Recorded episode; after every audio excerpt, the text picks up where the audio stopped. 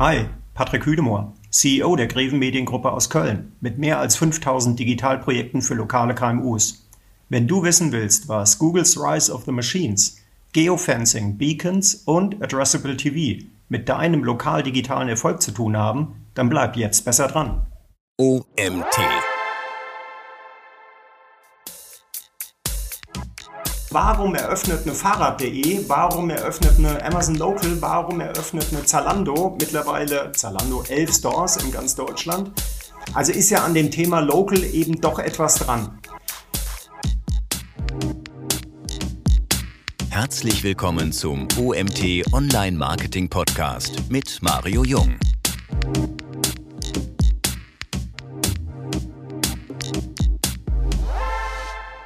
Hallo Patrick, wie definierst du lokal digital?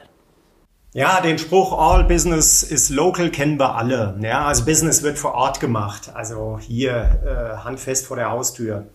Daran ändert auch die Tatsache nichts, wenn wir jetzt mal schauen, das erste Halbjahr 2020, da waren immer noch 66 Prozent aller Non-Food ähm, Offline-Orders ähm, wurden eben vor Ort lokal gemacht. Auf der anderen Seite ändert sich das Nutzerverhalten bei der Suche nach Waren und Dienstleistungen im lokalen Raum fundamental. Ne? Also es findet weniger in der Fußgängerzone statt, als vielmehr vom Sofa zu Hause über das Smartphone. Das beweist auch die Tatsache, dass eben jede dritte Suchanfrage bei einer Google eine lokale Suchanfrage ist und 72 Prozent dieser Suchanfragen im Anschluss vom 8 Kilometer auch kaufen. So, und wenn ich jetzt eben meinen lokalen Standortfaktor mit digitaler Kompetenz bündel, dann bin ich eben lokal, digital und schlagbar. Oder wenn ich das in einem Satz sagen soll, ähm, ich muss es eben schaffen, mein analoges Schaufenster auf das Smartphone des Nutzers zu verlängern. Dann bin ich äh, lokal, digital und schlagbar. Und ähm, welche Zielgruppe sprichst du? Also wir, wir sind ja in Kontakt gekommen, ich muss anders anfangen. Wir sind in Kontakt gekommen, weil du ein Buch zu dem Thema lokal digital geschrieben hast. Da kommen wir auch vielleicht gleich noch drauf. In diesem Buch, mit welch, welche Zielgruppe sprichst du mit lokal, digital unschlagbar, ist, glaube ich, der Titel. Ja, genau. Welche Zielgruppe sprichst du damit an? Es sind im Wesentlichen zwei. Also zum einen sind es Unternehmerinnen und Unternehmer, die ihre lokale digitale Sichtbarkeit eben deutlich verbessern wollen. Entweder indem sie sagen, sie krempeln die Ärmel hoch und arbeiten wirklich an den Maßnahmen, die es eben gibt, von der Website über Social Media bis hin zum E-Mail-Marketing und, und, und, und. Oder sie nutzen das Buch eben, um mit ihrer Agentur auf Augenhöhe sprechen zu können. Das stelle ich auch immer wieder fest, dass sozusagen die Wahrnehmung zwischen Kunde und Agentur auch nie die gleiche sein muss. Und die zweite Zielgruppe, die ich adressiere, das sind in der Tat äh, digitale Profis, die so den letzten Kniff und Schliff haben wollen zum Thema Local Search, wie es eben um Local SEO ist, Voice Search, ähm, E-Commerce-Einstieg, Bewertungen, wie ich sowas einsammle. Das sind die zwei Zielgruppen, die mein Buch anspricht. Für mich ist das lokale Thema extrem wichtig. Wir merken jetzt, durch die Pandemie, ich habe selbst im Freundeskreis Leute, die ja lokal Geschäfte haben und massiv leiden, jetzt gerade im Lockdown, jetzt dürfen sie so langsam wieder aufmachen bei Zeitpunkt der Aufnahme. Und wer weiß, was jetzt passiert, die Zahlen gehen wieder hoch, vielleicht müssen sie wieder zumachen und so weiter. Ähm, jetzt meine Frage an dich, du hast ja dieses Buch schon geplant zu schreiben, nehme ich an, deutlich vor der Pandemie. Wie kam es dazu, dass du dich damit äh, intensiver auseinandergesetzt hast mit dem Thema? Ja, ganz ehrlich, ähm, in der Pandemie hat es nur noch zum Teil äh, ist es fertiggestellt worden. Also ich habe lange Zeit davor angefangen. Ich habe anderthalb Jahre für das Buch gebraucht. Und äh, zum Schluss, so März, April, als es ins Lektorat ging, ähm, kam ja eben der erste Lockdown. Und ähm, dann habe ich versucht, eben Teile noch aus Corona in das ganze Buch mit reinzunehmen. Ähm, das waren so Aspekte, die dann schnell an Bedeutung gewonnen haben. Ich bild mal ein Beispiel, das war im Bereich Shopping eben die Aufnahme von Click und Collect. Das haben wir sehr, sehr schnell, das haben wir auch hier bei uns in unserer Company eben schnell für unsere Kunden aufgebaut. Ähm, wir haben schnell aufgebaut, wie kann ich auf das GMB, also das Google My Business reagieren, weil auf einmal bei 5000 unserer Kunden ähm, Google automatisch in das Google My Business Öffnungszeiten reingeschrieben hat, die überhaupt nicht gestimmt haben. Oder wir haben unsere Kunden eben auch darin befähigt, Social Media ähm, besser bedienen zu können und eine Speisekarte einzustellen, einfache Orders aufzusetzen. Also generell all das, was eben schnell Kontakt schafft. Das waren so die Punkte, ähm, die, ja, ich sage mal, mit Corona noch in das Buch eingeflossen sind. Hm.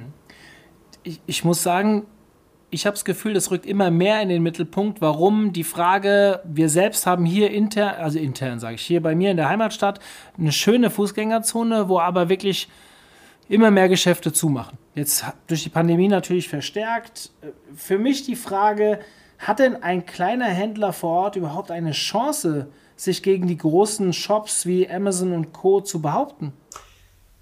Also ich glaube schon. Ähm, schließen wir mal aus. Fangen wir andersrum an. Also mit einer platten Preis- und Rabattschlacht und sich jetzt mit Amazon oder Preisvergleichern, Competitoren jetzt hier auseinanderzusetzen, ich glaube, das wird nicht gelingen. Das muss man auch knallhart sagen. Es gibt auch Produkte, jetzt nimm einfach Bücher, das ganze Audiozeug, das ist ins Netz abgewandert. Da wirst du auch keine Chance mehr haben. Auf der anderen Seite könnte ich die Frage jetzt, die du stellst, Mario, und die ist ja vollkommen richtig, genauso umgekehrt stellen. Also warum eröffnet eine Fahrrad.de, warum eröffnet eine Amazon Local, warum eröffnet eine Zalando, mittlerweile Zalando elf Stores in ganz Deutschland. Also ist ja an dem Thema Local eben doch etwas dran. Auf der anderen Seite, also wir haben auch dazu eine, ähm, eine Studie gemacht, ähm, wie wirkt das eigentlich bei Unternehmen, die jetzt eben kein Online-Shopping anbieten, die eben nicht auf diese Anfrage, die sich auch digital jetzt ergibt, antworten können. So, und die knallharte Wahrheit ist, also was machen Shopper, die jetzt eben das Produkt nicht vor Ort finden? Und die harte Aussage war, 66 Prozent der Befragten wechseln eben zu Amazon und Co., wenn das Produkt nicht lokal vor Ort beim Einzelhändler digital zu ordern ist. Das heißt, auf der einen Seite sehen wir eine hohe lokale Loyalität der Nutzer, auf der anderen Seite sind die ratzfatz weg, wenn es eben nicht angeboten wird. So, und jetzt muss ich eben sagen, jetzt muss ich eben den Umkehrschwung bringen. Wenn ich das lokal digital erreichbar mache für meine Kunden, dann wird auch lokal digital gekauft.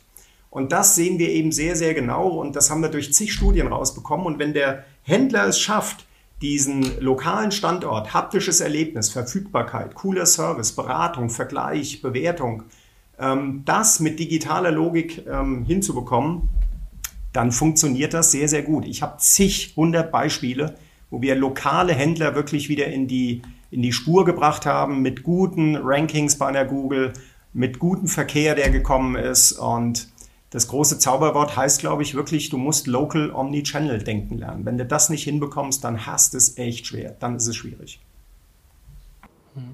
Du sprichst gerade von wir.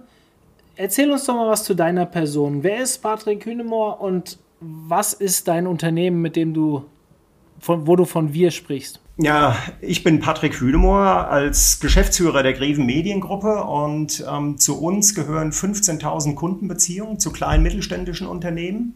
Das ist der eine Zweig. Der andere Zweig ist, ähm, wir sind Hauptgesellschafter einer professionellen ähm, Digitalagenturgruppe mit 350 Mitarbeitern an fünf Standorten in ganz Deutschland. Und wir beherrschen es sozusagen, ähm, jede Zielgruppe zu digitalisieren. Das ist unser Turf, das ist unser Anspruch und das ist das, was wir, was wir machen.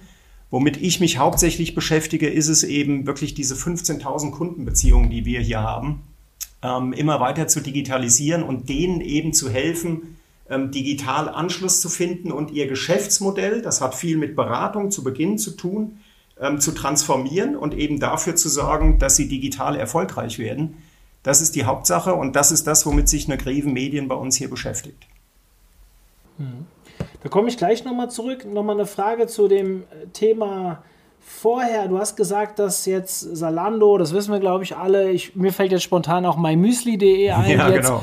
tatsächlich richt, richtige Stores eröffnet haben. Was denkst du denn, warum die das machen? Naja, ich glaube, es ist schlicht und ergreifend so, ähm, Omnichannel funktioniert ja jetzt eben nicht nur von dem, der vermeintlich unter Druck steht, also dem lokalen Händler, ähm, von dem wir alle erwarten, dass wir ihn eben jetzt in der Fußgängerzone auch digital auf dem Smartphone finden.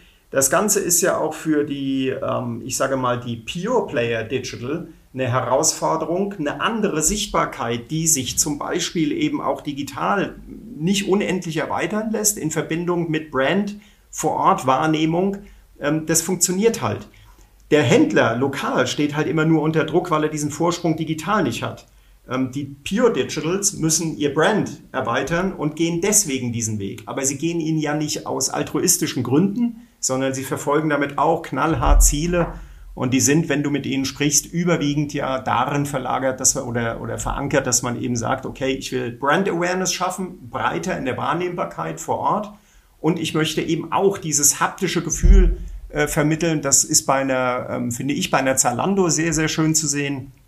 Die erklären ganz klar, wir wollen, dass die Leute die Ware anfassen können, dass die das erleben können, dass die unseren Service mitbekommen. Eine Fahrrad.de genauso, ja, perfekte Konfiguration im Netz aber ich will das Ding eben auch vor Ort ausprobieren. Und wenn du das kombinierst, dann bist du, glaube ich, richtig schlagkräftig. Ich finde die Entwicklung auch sehr spannend. Das schon seit zwei, drei Jahren verfolge ich das so ein bisschen, weil diese Stores ja doch immer mehr in die. Da, da gab es dann so Diskussionen, gehen die wirklich auf die Hauptzeile äh, ja. in München zum Beispiel oder hier bei uns in Frankfurt oder gehen sie halt in Seiten ähm, Straßen und dann ist immer die Frage, was bringt was. Auf der Hauptstraße ist es halt teuer, aber hat natürlich einen sehr starken Branding-Effekt. In der Seitenstraße ist es dann wirklich ein Mehrwert für die User, die es vielleicht vor Ort abholen wollen und gezielt suchen, damit sie es dort anfassen können. Mhm. Da liest man immer wieder unterschiedliche Strategien. Ist ein Thema, glaube ich, mit dem man sich definitiv beschäftigen sollte, wenn man jemand Großes ist. Jetzt gucken wir eher auf die Kleinen hier. Wir schauen ja, wie können wir uns gegen diese Leute behaupten und ähm, äh, lokal, digital aufstellen. Du hast jetzt selbst gesagt, dein Unternehmen hat 15.000 Kundenbeziehungen, ihr habt 5.000 Digitalprojekte umgesetzt, äh, habe ich im Vorgespräch entnommen. In, in unserem Podcast sind ja auch jede Menge Agenturen und Online-Experten dabei. Was sind denn die typischen Fragen, die du von Kunden hörst, wenn sie speziell auf lokales Online-Marketing von, von dir ähm, angesprochen werden, beziehungsweise wenn sie da aufgefangen werden mhm. wollen? Also sehr, sehr gut. Die, ich sage mal, das habe ich auch in meinem Buch gleich zu Beginn voll, voll die Pain Points in sieben Punkten zusammengefasst. Also man kann das Buch auch abkürzen auf die Punkte, die einem besonders wichtig sind. Aber es sind im Wesentlichen sieben Punkte, die die Main Pain Points darstellen, die ich immer wieder höre. Ich will einfach mal zwei, drei rausgreifen, dann, dann wird es, glaube ich, ziemlich schnell klar. Ähm, einer der ersten, und da, da denkt man jetzt, okay, das ist Commodity, das ist eben alles da, ja, eine lokal gut aufgestellte Website. Das klingt erstmal, sage ich mal, nicht sehr spannend, aber ähm, eigentlich beginnt jedes Gespräch mit dem Kunden damit, dass wir eben eine Webseite analysieren und schauen, wie sie eben in der Branche-Ortskombination funktioniert. Die Kunden, die zu uns kommen, sind da auch extrem frustriert. Also ich hatte letzte Woche wirklich einen, einen Kundentermin, ich will jetzt nicht sagen, aus welcher Branche, aber das war wirklich sehr, sehr frustrierend. Der hat eine super coole, schicke Website, ja. Also an das, an das Responsive hat man noch gedacht, aber man hat null daran gedacht, wie das Ding SEO-seitig, ich sage mal, wenigstens Local SEO ready ist, ja. Ähm, da ist keine Content-Strategie, da ist keine Schema.org-Einbindung, da ist kein Voice-Search berücksichtigt. Und das sind so Punkte, wo ich sagen muss, das Fundament ist eben immer noch eine saugute Website. Du musst eine gute Website haben, die Local SEO eben richtig gut performt und eben die Basics beherrscht. Und wenn du die Basics hast, dann musst du eben hier eine Schema.org einbinden, also strukturierte Daten, es einer Google einfach machen, mit der Seite umzugehen. Ich bin ein großer Fan von holistischem Content, ja, von Videocontent, um eben Nutzersignale auf der Seite zu setzen.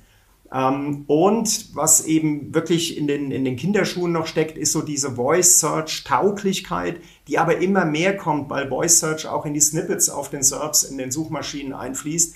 Also ich sage mal, das hört sich erst tröge an, ist aber eben doch eine Kunst, eine Seite richtig local SEO äh, ready zu machen. Das zweite, was ich immer wieder höre, und das ist ganz normal, wie komme ich an neue Kunden ran? Ich brauche mehr Umsatz, ich will neue Kunden, lokales Suchvolumen ist da, was mache ich denn jetzt? Also wie, wie komme ich da rein? Und das ist so dieser Einstieg in, in Commerce, wo man auch immer denkt, ja, mein Gott, okay, ein Shop unter 15.000, 20.000 Euro fassen wir nicht an, das ist Quatsch.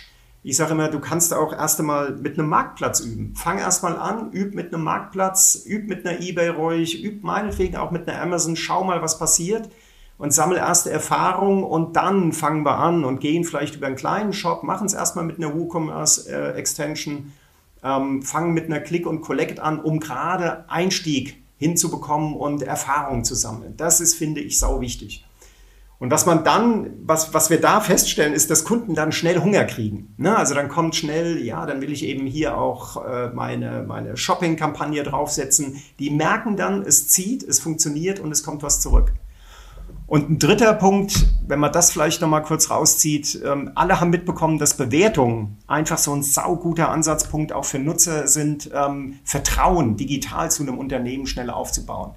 Und jetzt kann man da auch drüber lachen, wie man will. Aber was wir machen ist, wir liefern Tischaufsteller, wir liefern Bewertungsbögen. Das sind wirklich Bögen, die man vor Ort ausfüllen kann. Die kann jemand zu uns schicken und wir erfassen das für ihn digital, wenn er nicht in der Lage ist, das hinzubekommen.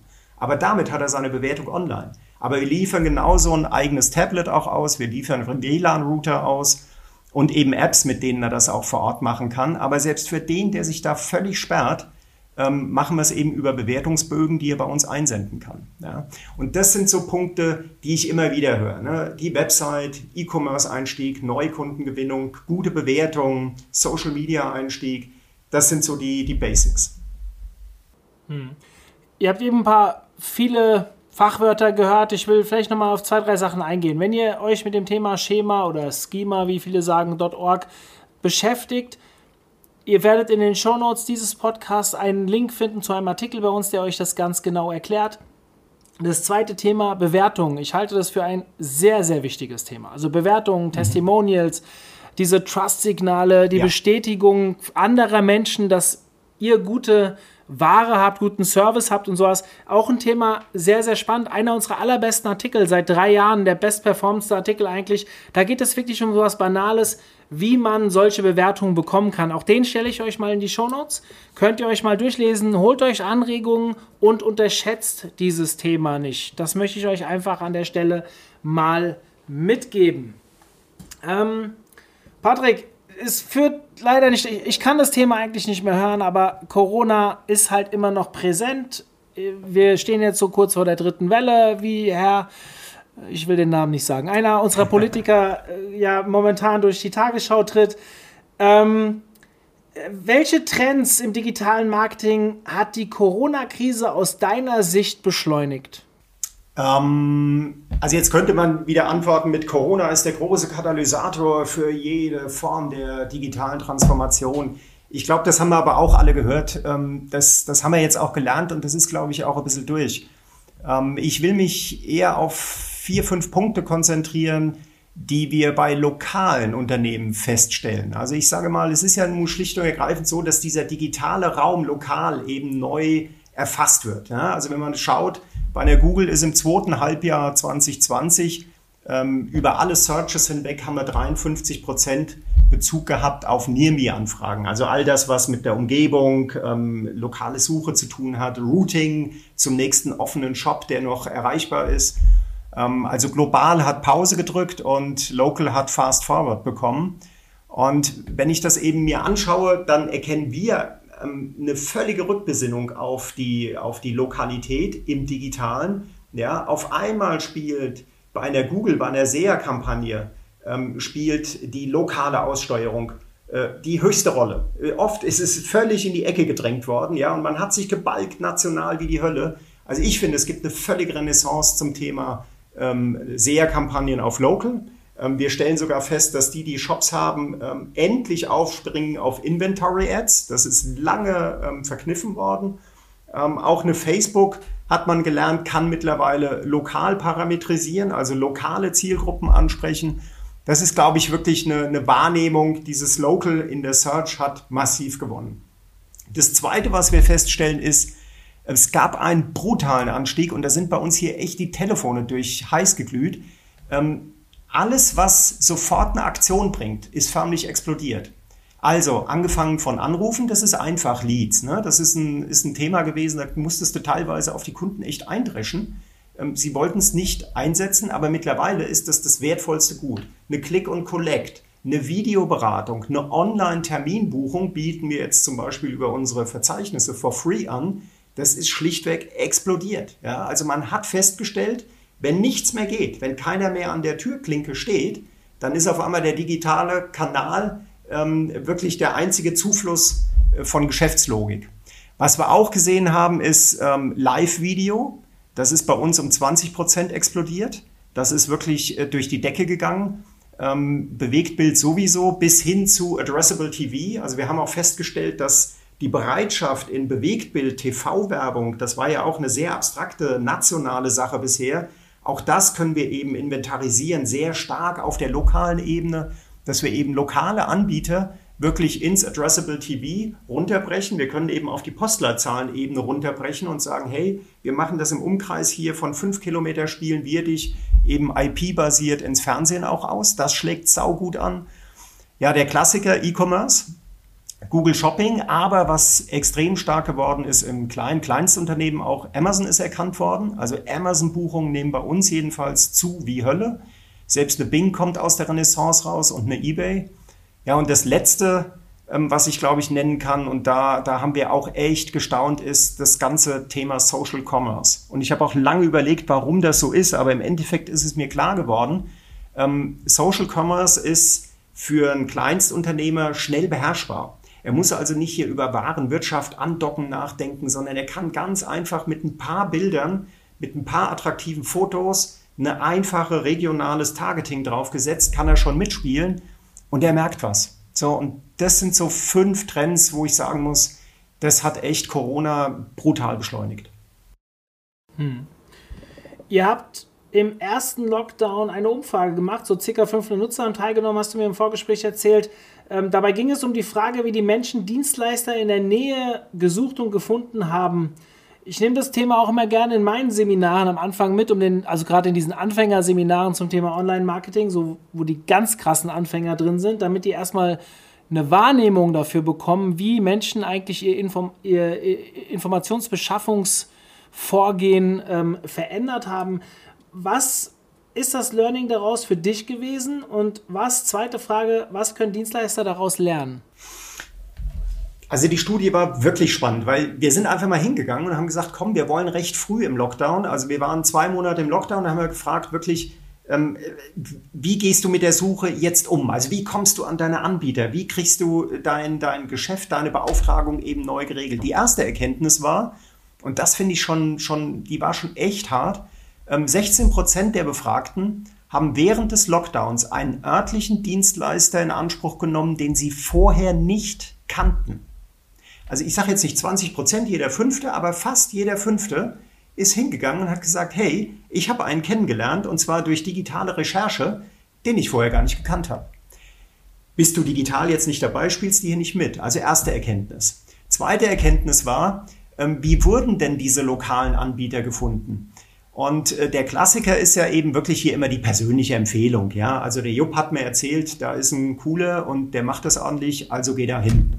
So, das ist auch noch so, das waren 25 Prozent. Aber jetzt kommt's, nahezu gleichgezogen hat die Recherche im lokalen Umfeld über Suchmaschinen. Und die lagen vorher brutal auseinander. Also Nummer eins war mit weitem Abstand immer die persönliche Empfehlung. Und es ist nahezu gleichgezogen mit der Online-Recherche im lokalen Umfeld. 20 Prozent kamen über Social Media, 11 Prozent über Verzeichnisse wie eine Auskunft.de, eine gelbe Seiten oder Online-Werbung. Das heißt, das, was früher persönlich führend war, ist auf einmal im, im, im Lockdown durch eine lokale, hyperlokale Recherche hat sich das fast mit der persönlichen Empfehlung äh, gleichgesetzt. Das fand ich schon extrem bemerkenswert. Und dann war so die, die dritte, das dritte Aha war, na, wie sind die denn mit einem lokalen Dienstleister jetzt wirklich in Kontakt getreten? Ist das, hat sich da was verändert? Da muss man jetzt natürlich fairer halber sagen, da ist der überwiegende Anteil immer noch telefonisch. Aber wenn man jetzt schaut, 12 Prozent haben das erste Mal eine Bestellung bei einem lokalen Restaurant erstmals äh, digital abgesetzt. 8 Prozent haben wirklich in einem lokalen Shop in der Nähe gekauft. 4 Prozent haben Beratungen bei einem Arzt gemacht und 3 Prozent haben Online-Fitnesskurse besucht. Also das waren ja Punkte, die du vorher nie wahrgenommen hast. Und die sind wirklich massiv angezogen. Also es ist, finde ich, der Beweis, dass das wirklich im Keim jetzt gärt und das ist ja ein gelerntes Verhalten. Das heißt, das wird uns in der Zukunft auch nicht mehr in Ruhe lassen. Hm. Ich habe gesehen, also ich will jetzt mal von Corona ein bisschen weg und wieder mehr zu dem, was ich in deinem Buch gelesen habe, weil da waren viele Dinge drin, die ich spannend fand. Ich habe gesehen, dass du in deinem Buch am Ende eines jeden Kapitels QR-Codes nutzt. Ja, und ja. Ähm, ich, ich habe lange überlegt, warum machst du das? Und äh, sicherlich kannst du damit relativ gut genau sehen, welche Kapitel auch besonderes Interesse erweckt haben. Korrigiere mich, wenn ich falsch bin, aber falls es so ist, Kannst du mir vielleicht sagen, welche Kapitel ein besonderes Interesse erweckt haben? Ja, ja klar. Also es ist genauso wie du sagst. Eigentlich war es eine spinnerte Idee, aber ich habe gesagt, komm, das kann jetzt nicht sein, dass du ein Buch schreibst, ja, das es zwar auch als E-Book gibt, aber dass man sozusagen aus dem Buch nicht auch Lead-Logik oder wenigstens lernt, was, was genutzt wird, ja, wo die, wo die CTR sozusagen liegt, ja. Und das macht dieser QR-Code. Und ähm, also ich habe in Summe äh, 5000 Scans gezogen die wirklich jetzt, also das Buch habe ich jetzt, ist seit sechs Monaten draußen, die erste Auflage ist jetzt weg. Ähm, ich bin jetzt gerade, es geht jetzt gerade um die Frage, zweite Auflage, das Ding ist vergriffen. Und diese 5000 Scans fand ich schon vom, von der Menge jetzt eigentlich bei einer 3000er Auflage schon ganz okay. Und ähm, jetzt könnte ich dich fragen, Mario, was glaubst du denn, was auf einer 1 steht? Also es wird eine Branche, die dir sehr nahe ist, äh, die, wird es, die wird es echt begeistern. Äh, aber ich löse es auf. Also auf Platz 1 ist mit echt Abstand, mit 24 Prozent ist es lokales SEO. Also Suchmaschinenoptimierung. Mhm. Der ewige Klassiker. Wie bringe ich meine Seite denn lokal optimiert wirklich auf eine erste Seite bei einer Google? Waren 24 Prozent, also ein Viertel klicken sich wirklich da rein. Das zweite war, das hat mich echt gewundert, weil da dachte ich, kommt zur Website und sowas, war Shopping. Also Shops. Die Leute interessieren sich, das kann jetzt natürlich auch ein Stück weit Corona geschuldet sein, war Shop. Das dritte ist SEA, also Suchmaschinenwerbung. Wie gehe ich damit um? Das vierte schon Social Media und auf fünf erst mit neun Prozent die Website. So, und dann bricht das eigentlich ziemlich schnell weg. So, Content Marketing hat acht Prozent gezogen, E-Mail Marketing fünf, Messenger vier, Sprachsuche vier, ähm, GMB, also Google My Business und so die, die Profil, die NAP-Daten drei Prozent, Bewertungen drei und LWS war dann nur noch ein Prozent.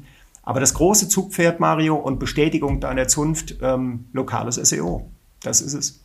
Ja, ich, ich betreue, also ich habe früher, ich betreue ja keine Kunden mehr, aber wenn ich, äh, früher, als ich das noch regelmäßig gemacht habe, wir waren nie so spezialisiert auf Local SEO. Ich habe eher mal zwei Freunden hier aus der Gegend geholfen, lokal zu ranken, aber da kann ich euch ein tolles Beispiel von einem Friseur erzählen der mittlerweile sogar bei mir im Haus wohnt. Also wir sind mittlerweile dicke Freunde und ich habe neu gebaut. Er ist jetzt dazugezogen, hat eine der Wohnungen genommen, ähm, der wirklich mit nichts gestartet ist. Also der ganz junger mhm. Kerl, Meister mit 23 schon gemacht und äh, wusste überhaupt nicht, wo er anfangen sollte.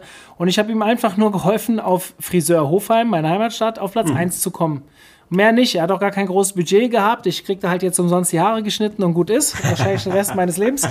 Ähm, aber das ist der Wahnsinn. Also der hat mittlerweile vier Wochen Anlaufzeit für Termine. Der hat nie irgendwas anderes gemacht. Natürlich, die Basis ist natürlich die Qualität guter Arbeit. Wenn du das, wenn du die Qualität nicht bringst, dann werden die Kunden auch nicht bleiben. Aber wie verdammt gut Local SEO funktionieren kann, wenn man sich mhm. da ordentlich aufstellt mhm. als alleiniger Kanal. Und ich gehöre eigentlich zu denen, die dann schreien, oh, diversifiziert euch, legt euch nicht nur mit, äh, also verlasst euch nicht nur auf eine Plattform, aber in diesem Fall funktioniert das so gut, der steht halt bei Google My Business ganz oben, mhm. ansonsten der organischen Suche ganz oben. Ein paar der Wettbewerber versuchen sich mit Ads drüber zu schalten, machen ja auch ab und zu, mhm. aber das braucht er alles nicht, weil er kann eh nicht mehr Leute bedienen. Er müsste einen größeren Laden haben, mehr Friseure finden, das will er aber gar nicht und dementsprechend ist er auch durch die Krise sehr gut durchgekommen. Klar, er konnte es auch nicht anbieten, aber dadurch, dass er seit Jahren einen sehr guten Kundenstrom hat, ist die Pandemie für ihn sogar eine Chance, weil nämlich zwei oder drei Friseurläden hier in der Gegend zumachen mussten. Ja. Und diese Leute müssen ja trotzdem weiter die Haare geschnitten bekommen. Ja, und die verteilen sich ja wieder auf die anderen. Und wenn man dann in der Suche gut dasteht, hat man natürlich eine große Chance, dass jemand ähm, dann zu einem kommt. Und deswegen glaube ich, dass Local SEO wirklich ein, ein, spannendes Thema ist, auch wenn natürlich das Local-Bereich jetzt für mich als mit, mit unserer Agentur, wir betreuen ja. eher E-Commerce, also größere Shops, ähm, ist jetzt Local SEO nicht so das größere Thema, aber gerade für die jetzt leidenden, ja. lokalen, digitalen Unternehmen, die sollten sich viel mehr damit beschäftigen. Und es ist ja noch nicht mal so teuer. Also, wenn wir großes SEO machen, hier Pakete 5000 Euro aufwärts im Monat und so weiter, das hat man ja Local SEO gar nicht. Genau. Also, das ist ein einmaliges Investment, genau. sich einmal damit hinsetzen, nehmt euch von mir aus einen Berater dazu ja. und am Ende ist es wahrscheinlich noch nicht mal ein fünfstelliges Budget und ihr habt eine gute Chance, zumindest mal unter die Top 3 zu kommen, was ja langfristig, ähm, ich sage immer, wenn du so einen Friseurladen, Friseurladen aufmachst, hast du 30, 40, 50.000 Euro am Bein, aber dein wichtigstes Kundengewinnungs- wie soll ich sagen, äh, die wichtigste Kundengewinnungsdisziplin kostet dich nicht mal fünfstellig. Warum nimmst du die nicht noch gleich mit? Die ist doch genauso essentiell, wie dass du Schere und Ja. Rasiergerät da hast. Ja, klar, genau das ist das. Ja, und du bist eben auch nicht abhängig jetzt. Natürlich bist du von SERPs abhängig, ja, und du bist von, äh, von einem Google Local Pack abhängig, aber die kannst du gerade, ich habe jetzt Hofheim verstanden, ne? da ist das Wettbewerbsumfeld Genau. vielleicht jetzt noch nicht so hart. Wenn du jetzt hier nach Köln blickst, da wird das schon, ja, da kriegt das schon einen gewissen Anspruch. Aber selbst hier in Köln schaffen wir es, gute Kunden von mir, die sind Matratzenproduzenten. Die schaffen wir auf eine, auf eine 1 bei einer Google zu heben. Die haben wir im Local Pack auf eine 1, die haben wir organisch auf eine 1. Und den Rest, den sie da noch brauchen, holen sich halt über SEA, aber eben nur dediziert dort, wo sie es brauchen. Ja? Und das Potenzial ist immens und du kannst es mit ordentlichem SEO wirklich gut bedienen. Und es ist immer noch Ja. for free. Ja. Use it. Das, kann das ich auch Schöne immer nur ist, sagen. Das, du, du hast recht, der Wettbewerb hier in Hofheim ist noch überschaubar, wobei wir hier auch gefüllte 15 bis 20 Friseure haben und es Ja. gibt halt nur einen Platz 1. Ja. Aber in Köln hast du halt 200 bis 500 Friseure wahrscheinlich Mhm. und auch da gibt es nur einen Platz 1, aber da sind es natürlich auch gleich ganz andere Suchvoluminas. Ähm, hier hast du vielleicht 400 Suchanfragen, in Köln hast du dann halt für 4000 oder vielleicht auch 8000, ich weiß Ja. es nicht, keine Ahnung. Ja. Äh, da ist natürlich dann auch mehr zu verteilen, aber ich bin da voll bei dir. Ich will nochmal ähm, auf ein anderes Kapitel eingehen. In deinem Buch Ja. gehst du in Kapitel 5 auf die Sprachsuche ein. Ein heißes Thema. Äh, ja, ich finde, es ist nicht so heiß, wie es mal heiß Ja. äh, gesprochen wurde. Ich habe da eine sehr kontroverse Meinung zu, bei dem aber alle darauf warten, dass es endlich mal Bedeutung erlangt. Das ist Ja. ein bisschen sarkastisch vielleicht auch äh, formuliert, aber kannst du kurz aufzeigen, wie ein KMU sich auf Sprachsuche am besten vorbereiten kann? ja, klar. Also, Und wie, und wie relevant ist es? Ja. Nee, absolut. Also die, die, ähm, also ich gebe dir recht, Mario, äh, ich sage mal, spul mal, spul mal drei, vier Jahre zurück. Ne? Also im Jahr 2016 hat eine Google gesagt, naja, komm, jetzt hier so, ja, spätestens 2020 ist die Hälfte ist, ist Voice Search. Ähm, ja, ist mitnichten. Das ist, ist Quatsch. Also 21 erzählt so eine Comscore zwar noch, dass die Hälfte aller Suchanfragen über Sprache laufen, aber ich glaube das nicht. Das, das ist nicht der Fall. Auf der anderen Seite erkennen wir, dass das Thema an Bedeutung gewinnt. Wir sehen es einfach. Ne? Also wir sehen, wie SERPs reagieren. Wir sehen, ähm, wie auch auf Kundenseite jetzt auf einmal dieses Mobile Indexing wird das natürlich auch nochmal brutal beschleunigen. Ähm, das Nutzerverhalten ändert sich eben. Also grundsätzlich ähm, wenn wir jetzt mal einen Schritt zurückgehen und draufschauen, ist ja eben heute Desktop, ich klimper eben rein hier Pizza Köln Rodenkirchen, ja, das ist meine äh, drei bis maximal fünf Keyword-Logik, mit der ich da agiere. Und der wesentliche Unterschied äh, zu Sprachsuche ist ja eben der, dass ich sage, ja, also wo finde ich die nächste Pizzeria mit den besten Empfehlungen oder welche Pizzeria hat eben jetzt noch auf und liefert auch noch nach Hause. So, das heißt, der Unterschied zwischen textbasiert, Klimper, Klimper und sprachbasiert ist eben in Länge und in der Länge verbergen sich eben auch Aussagen. So, und das ähm, ist, glaube ich, das, was jetzt ähm, ein KMU äh, berücksichtigen muss. Die Berücksichtigung fängt erstens an mit, ähm, du brauchst mobil optimierte Inhalte. Warum? Die Sprachsuche wird eben überwiegend von unterwegs genutzt. Ja, großes Stichwort Mobile Indexing, kommst du eh nicht drum rum, kümmere dich darum, das muss erledigt sein, sonst hast du eh keine Chance. Das Zweite, ähm, und das binden wir jetzt peu à peu bei unseren Kunden ein, um es den Suchmaschinen wieder Leckerli ähm, hinzulegen, ist eine äh, Schema.org ja hingegangen und hat jetzt eben eine eigene Strukturierung auch für, ähm, für Sprachsuche hingelegt. Das heißt, ich kann einer Suchmaschine heute schon sehr, sehr schön sagen, in welchen Bereichen sie mit welchen Überschriften und mit welchen Antworten sie meine Inhalte auf der Seite sehr, sehr gut durchsucht und Antworten liefert. Und dann komme ich zum dritten, ähm, Antworten liefert. Das fängt eben damit an, dass ich auf eine Frage mit einer Antwort antworten muss. Also mit einer ähm, auf W-Frage, ja, was und welche Pizzeria und welche hat noch offen, musste eben mit einer ordentlichen Antwort auch antworten und das eben auch textlich. Wenn du das aber gut hinkriegst und diese, diese Most Wanted W-Fragen gut beantwortest, dann hast du sogar teilweise Chance, jetzt bei dem Pizza-Beispiel klappt das nicht, aber auch bei, bei generischen Suchanfragen, auch in die Snippets peu à peu weiter reinzukommen. Die werden eben ausgelesen, auch bei einer Google dazu. Das kriegt man sehr, sehr gut hin. Also ich sage mal, Beantwortung von W-Fragen. Das ist das Dritte. Und ähm, was ich auch sehr, sehr wichtig finde, und da muss man, das haben wir in Tests jetzt auch rausbekommen, da reagieren die unterschiedlichen Systeme jetzt wie eine Siri oder eine Cortana oder eben eine Google ähm, sehr sensitiv drauf. Du musst eben für eine Google optimieren mit einer Google My Business. Punkt. Das heißt, du musst einen Verzeichniseintrag, ein Google My Business haben und Bewertungen. Dann wird die eben auch bei einer Suche, die eben über eine Google Voice Search ausgelöst wird, gezogen. Bei einer Apple, ja, also bei einer Siri, ist das eben auch bei einer Google, ist es die, die, die Suche. Ja. Umgekehrt geht ja Apple eben hin und macht mit einer Apple Maps Connect bildet sie jetzt sozusagen das eigene Verzeichnis ab. Das heißt, bei einer Suche nach Pizzeria in Köln-Rodenkirchen werde ich jetzt eher von der Apple Maps Connect gezogen. Das heißt, ich muss mich da auch eintragen. Und die Bewertungen werden sehr stark immer noch von der Yelp gezogen. Ich muss mich dort auch eintragen. Bei einer Cortana ist es eben dann eine Bing, eine Bing Places. Das heißt, ich muss immer für jede ähm, ähm, Sprachmaschine, äh, äh die es sozusagen gibt, auch die jeweilig relevanten Verzeichnisdienste und Bewertungsdienste ordentlich bedienen. Wenn man die vier Punkte beachtet, ist man auch als Kleinmittelständischer mit einer Website sehr, sehr gut für die Sprachsuche gerüstet. Hm.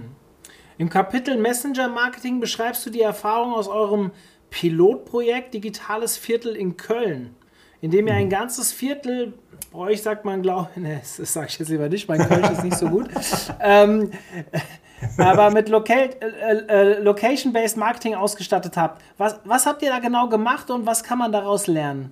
Ja, also was wir gemacht haben, ist, wir haben acht Wochen lang 85 Händler aus allen Branchen ähm, mit Geofences ähm, ausgestattet. Das heißt, was haben wir gemacht? Wir haben so einen virtuellen Umkreis um den Händler gezogen. Der war eben mal 10 Meter groß, der konnte aber auch 200 äh, Meter lang sein, also im Radius. Und immer wenn ein Nutzer in diesen Radius eingetreten ist, dann haben wir ihn über unsere App, ähm, wir haben dazu die gelbe Seiten-App genommen, die hat äh, mehr als vier Millionen Downloads, das heißt, wir hatten eine gute Grundgesamtheit und haben eben ein bisschen, bisschen Nutzertamtam vor Ort gemacht, haben die Leute animiert, die noch keine gelbe Seiten-App hatten, die runterzuladen, weil wir gesagt haben, wir machen hier einen Piloten und ähm, macht eben Push-Notifikationen, müsst ihr zulassen. So, und dann sind wir hingegangen und haben über acht Wochen hin eben Angebote ausgespielt. Das waren roundabout knapp 200 ähm, Angebote, die wir ausgespielt haben. Und wir haben es in 56 Tagen geschafft, 45.000 Push-Notifikationen rauszusenden, also an Leute, die eben an diesem Händler, Ladenlokal vorbeigegangen sind. Das waren rund 800 Nachrichten, die wir eben pro Tag rausgesendet haben. Und warum ich das cool finde, Mario, ist, es ist eben ein Aussand über einen digitalen Träger. Und wenn ich jetzt sage, ich kann ja dann auch messen, ähm, hat die denn überhaupt einer gelesen? Ja, das war so. 5500 wurden in diesen 56 Tagen auch gelesen. Das ist umgerechnet eine CTR von 12 Prozent. So, und jetzt frage ich dich, wann hast du das letzte Mal eine Kampagne mit einer CTR von 12 Prozent gefahren? Das ist schon, glaube ich, ein ordentliches Ergebnis. Wenn, und wenn ich Ne? Wenn ich dir das jetzt beantworten würde, würde ich mich an die Wand stellen, weil ich das über eine Automatisierung in einem äh, Netzwerk gemacht habe, was, glaube ich, nicht so gut ankäme. Dementsprechend erzähle ich es lieber nicht. Aber ja, äh, ist schwierig. Ja, also ich sage mal, 12 Prozent und das hyperlokal, also wirklich hier vor Ort. Der Händler ja, hat sein Geschäft, es geht ein Nutzer vorbei, kriegt einen Impuls und geht in den Laden. Das finde ich schon als Ergebnis saugut. Die Frage ist ja jetzt nur, wie haben wir nachgewiesen, dass der auch in den Laden gegangen ist? Dazu haben wir ähm, gemeinsam im Fraunhofer Institut, haben wir bei 56, äh, 65 Händlern haben wir Beacons installiert. Und wir haben die Beacons jetzt mit der App sprechen lassen. Also wir haben gemerkt, wenn die App in die Nähe vom Beacon kommt, ja, dann haben wir gewusst, aha, nach dem Aussand, Versand, äh, Versatz maximal 20 Sekunden, kommt die App in die Nähe des Beacons und haben also gewusst, okay, der muss jetzt in den Laden gekommen sein. So, und darüber haben wir eben nachweisen können, dass wir 5400 Ladenbesuche hinbekommen haben. Und ich finde, es war der, der schlüssigste Beweis, dass man wirklich sagen kann, hey komm, mit Aussand einer Nachricht, die eine attraktive Logik bietet, ähm, erreicht man es auch über einen digitalen Kanal, dass einer wirklich in einen Laden reinkommt. Und das ist bei allem, was man da immer an Bashing hört, ja, der Einzelhandel ist tot und keinen interessiert es mehr. Hey, wenn du das cool miteinander verknüpfst, dann kriegst du solche Dinge hier hin. Und das fand ich schon, fand ich schon cool. Kaputt gemacht hat es nachher der Datenschutz. Ja? Also ähm, wir mussten das Projekt leider einstellen, weil das eben über die Gateways jetzt, wenn du eine, eine Android oder eine Apple iOS nimmst, ähm, äh, gibt es halt gewisse Restriktionen, die es eben nicht mehr zulassen, diese Push-Notifikationen ohne Zustimmung so rauszusenden, wie wir das gemacht haben. Ja, und das war halt dann letztendlich DSGVO plus Datenschutz hat das Viech einfach kaputt gemacht. Das war insofern echt schade, weil es hat bewiesen, es geht. Ne? Ich, ich finde das total innovativ, was ihr da so gemacht habt. Und ich habe selbst immer sehr viele Ideen, was man theoretisch umsetzen kann gerade im lokalen Einzelhandel und ein paar Freunde von mir haben hier in der Stadt Bars, Restaurants. Ich meine, das ist jetzt so unser Alter. Ich bin jetzt ja. Anfang 40. Das sind jetzt die Leute, die jetzt im vollen Berufsleben stehen, die selbstständig sind, die äh, oder irgendwo einem Unternehmen arbeiten, aber die natürlich jetzt auch Entscheidungsträger sind und versuche da immer gute Ideen zu platzieren. Ich versuche dann aber mal die andere Partei einzunehmen und denke mir wieder, da ist jetzt jemand, der sich wirklich nur mit dem Thema beschäftigt, ey, was ist der nächste coole Cocktail? Oder äh, welche Schuhe muss ich im Laden stehen haben, damit äh, die Kunden auch weiterhin zu mir kommen? Und dann denke ich mir, wie weit ist der Weg für jemanden, sich gedanklich darauf einzustellen, oh, jetzt muss ich hier mit Apps Leute in meinen Shop holen, muss Omnichannel, vielleicht verschiedene Kanäle. Verstehst du, was ich meine? Klar. Wie, wie, wie, welche, und da jetzt komme ich zu meiner vielleicht vorletzten Frage, was sind so die drei wichtigsten Tipps, die du einem Unternehmer mitgeben würdest, der lokal, digital sich besser aufstellen will, aber mit dem Hintergrund, dass du weißt, der ist halt ein bisschen weiter weg vom Thema wie wir. Ja, klar. Ja, klar trotz, was würdest du dir mit an die Hand geben? Also nochmal ganz kurz auf den letzten Fall, Mario. Das, was du sagst, ähm, hier, ich sag mal, Beacons bauen, einbinden, ja, und, und hier Geofences bauen. Die Betreuung für das Projekt war brutal. Das war absolut brutal. Also das, wir haben den Händlern sozusagen die Arbeit abgenommen und haben die Angebote für die eingestellt. Ich gebe dir vollkommen recht, das ist eine Abstraktionsebene, die eben noch nicht gut äh, im Prozess durchorganisiert ist. Aber das kann man ja machen. Also da kann man ja hinkommen. Das will einfach nur sagen, erstmal den Beweis antreten, dass es funktioniert, ist das eine, Prozess optimieren ist das andere. Aber auf deine Frage, ähm, was sind denn jetzt so die drei wichtigsten, die ich jetzt hier lokal, digital den Kollegen einfach mit auf den Weg geben würde? Und ich setze leider wieder, ähm, auch so altbacken sich das anhört, ähm, der erste Schritt, und das haben wir gemerkt, weil 22 Prozent der, der Kunden, wir besuchen über 100.000 Kunden im Jahr, 22 Prozent dieser, dieser, dieser ähm, Kunden, die wir da versuchen anzusprechen, haben noch keine Website. Also erster Schritt, Präsenz und Sichtbarkeit. Und da ist mein Credo eben Fokus auf Local und nicht national spielen, sondern Local ist günstiger. Du kommst mit lokalem SEO auch schneller vorwärts. Auch wenn du lokales äh, SEA machst, bist du günstiger Weg unterwegs, als dich hier national zu prügeln. Ähm, also das finde ich schon wichtig. Dass, damit würde ich immer starten. Wenn, das, wenn die Basics stimmen, ist Schritt zwei bei uns immer Aktionen ableiten ja, und weitere Sichtbarkeit erzeugen. Also all das, was Calls, Termine, Anfragen, ähm, digitale Terminvereinbarung, Riesenthema derzeit. Click und Collect schnalzt, wie gesagt, bei uns durch die Decke. Traffic reinholen über Social Media bau eine Fanbase auf, ja, geh eins zu eins an die Leute ran. Und super wichtig, du hast es eben auch schon gesagt, Bewertung. Leute, denkt an Bewertung, ja. Und der dritte Schritt, finde ich, ist dann die Königsdisziplin, Transaktion, E-Commerce. Fangt also echt an, euer Geschäftsmodell auch dahingehend zu wandeln, dass ihr sagt, kleine Shop-Erfahrung, kleine Marktplatzerfahrung. Wenn du das heute nicht tust und da nicht Omnichannel denkst, hast du keine Chance. Also die drei Punkte. Präsenz, Sichtbarkeit, ähm, Aktion und Königsdisziplin, Transaktion, E-Commerce. Hm. als letzte Frage vielleicht, ich habe in deinem Buch noch einen Ausblick, also Kapitel 13 war das bei mir gelesen, da gehst du auf fünf Trends bzw. Entwicklungen ein. Ähm, kannst du kurz erklären, was du damit, also du schreibst da etwas, was ich so aus meinen alten Filmen kenne. Ich weiß nicht, äh, worauf, du weißt wahrscheinlich, worauf ich hinaus will. Ja, da steht ja, was von The Rise of the Machines. Ja, da geht bei mir sofort der Terminator los im Kopf. Ja, sehr Und, gut, sehr äh, gut. Äh, ähm, ich bin auch, ich gebe es zu, ich bin Fan leicht unterhaltender, äh, ja, Hollywood ja, ist doch gut. Szenerie. Und Äh, kannst du uns kurz erklären, was du damit in diesem Be Zusammenhang meinst und auf ja, was der KMU dabei nun achten soll? Ja, also ich sage mal, man muss ja auch mal ein bisschen provozieren. Also The Rise of the Machines, natürlich, du hast genau den richtigen Hub gebracht, ja, der, das, das Auferstehen eben der Maschine. Und die Story, ähm, die mich zu dem Kapitel bewogen hat, die startete 2016 in Mountain View. Also ich bin einmal im Jahr drüben bei den Kollegen von Google und wir hatten ähm, das große Ehre, ja, die frisch gekürte CFO von Alphabet und Google haben wir kennenlernen dürfen. Und ich saß so mit zehn Agenturkollegen an einem Tisch zum Frühstück hier ein Stündchen äh, mit äh, Ruth Parrott äh, gesprochen. Ja, und wir haben halt da gesessen, ja, hier neue Produkte. Ja, wir waren damals alle scharf auf die äh, Google My Business API, weil wir eben, eben Einträge anliefern wollten. Ja, und die Frau hat uns wirklich eine Stunde lang völlig entsetzt angeguckt und hat immer erzählt, ey, äh, Patrick, das Einzige, was uns hier bei Google schert, ist AI. Ich sage, ja, wie AI? Was, was, was meint ihr denn damit? Ja, ja also Machine Learning und Artificial Intelligence. So, dann sind wir halt irgendwie betriebst wieder nach Hause gegangen, haben gesagt, haben sie irgendwie nicht richtig gelernt, haben es nicht verstanden. Aber wenn du jetzt fünf Jahre später schaust, was ist seitdem passiert, ähm, habe ich recht schnell gelernt, was sie damit meinte.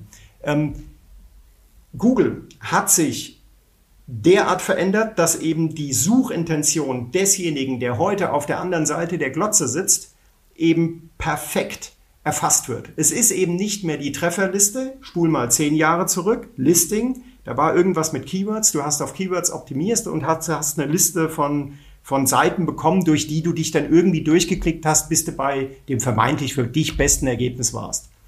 Wenn du heute, ich bild mal das Beispiel lokal hier Wand streichen wollen, ja, dann kriegst du heute von der Google eine Trefferliste, die Video-Snippets liefert, wie man eine Wand streicht. Du kriegst eine Answer-Snippet, ähm, wo eben Schritt für Schritt erklärt ist, was du beachten musst, wenn du eine Wand streichst. Du kriegst Shopping-Ergebnisse, du kriegst ein Local Pack dazu. Das heißt, die Maschine hat heute, dadurch, dass eben Google auf einer Chrome sitzt, eine Analytics auswertet, das kennen wir alles, ähm, aber eben so viel gelernt und sie systematisiert und automatisiert sich alleine mittlerweile so weiter, dass sie diese Suchintention perfekt beherrscht. Was heißt das jetzt umgekehrt für den, für den KMU? Für den KMU heißt das nichts anderes, als dass der organische Suchanteil sich perspektivisch immer weiter reduzieren wird. Das heißt, die Auferstehung der Maschine bedingt ein Verdrängen deiner lokalen Sichtbarkeit, deiner Sichtbarkeit dem Grunde nach und eine Google beantwortet immer mehr selber. Und deswegen sage ich, und das ist so am Ende des Kapitels, sind ja immer nur kleine, kleine, ein paar Seiten, die ich da ähm, zu den jeweiligen Themen beschreibe.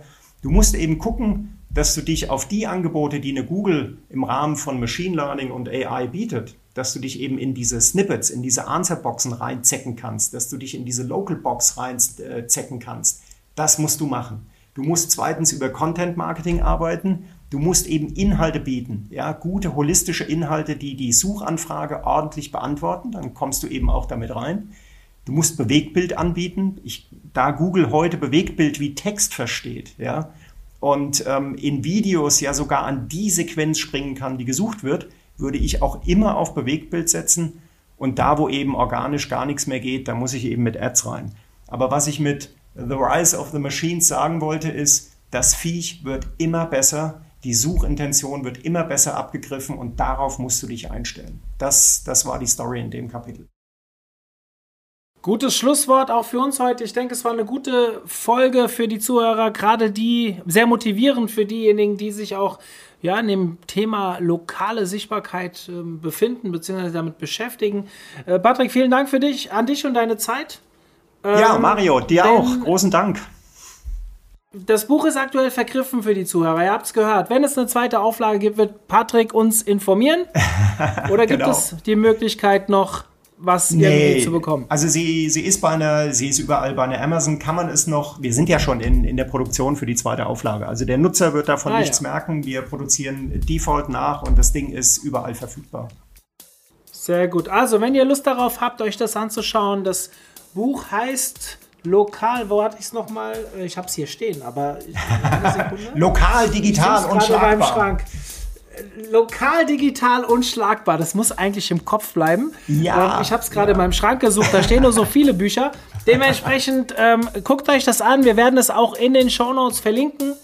Und dann könnt ihr es finden, wenn ihr Bock drauf habt, euch das Thema reizt, da noch mehr zuzulesen, dann holt euch das Buch. Ich denke, wir haben es ganz gut beschrieben an der einen oder anderen Stelle, aber ihr wisst, wenn man selbst liest, vielleicht auch zum Nachschlagen im Nachgang, macht das schon Sinn. Patrick, vielen lieben Dank. Und Mario, ja, danke. Vielleicht bis demnächst. Genau, bis auch rein. Bis dahin. Ciao. Tschüss.